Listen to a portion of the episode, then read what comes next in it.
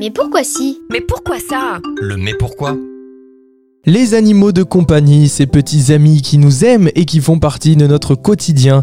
Qu'on ait un animal à la maison ou pas, tout le monde sait que les chiens et les chats ne s'entendent pas toujours. Intéressons-nous donc au pourquoi les chats et les chiens ne s'entendent pas.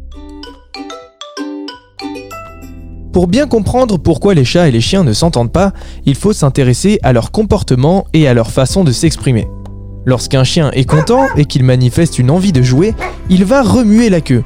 Cependant, pour le chat, ce n'est pas du tout la même chose, c'est le signe de la colère. Prenons un autre exemple, lorsque le chat met ses oreilles en arrière, ce n'est pas bon signe, car cela signifie qu'il va bientôt attaquer, alors que le chien fait cela pour manifester de la gentillesse. Ainsi, les chats et les chiens n'ont pas du tout le même mode de communication.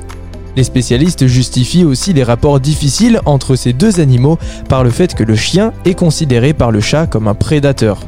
Les conflits entre ces animaux sont également liés à la notion de territoire. Le chat est plus attaché à son territoire, plus exclusif que le chien. Le plus difficile est de faire accepter la présence d'un chien à un chat qui était là le premier.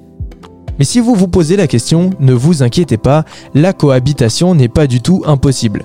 Lorsque les deux animaux sont petits, ils vont plus facilement apprendre à se connaître et à s'apprivoiser qu'une fois arrivés à l'âge adulte. Comme pour les humains, tout dépend également de l'affinité que les deux animaux peuvent entretenir. Et voilà, tu sais désormais pourquoi les chiens et les chats ne s'entendent pas. Je te dis à bientôt pour une prochaine question. Ce podcast vous a été proposé par Radio Pitchoun, compté par Valentin Olivier. Merci pour votre écoute et surtout, restez curieux.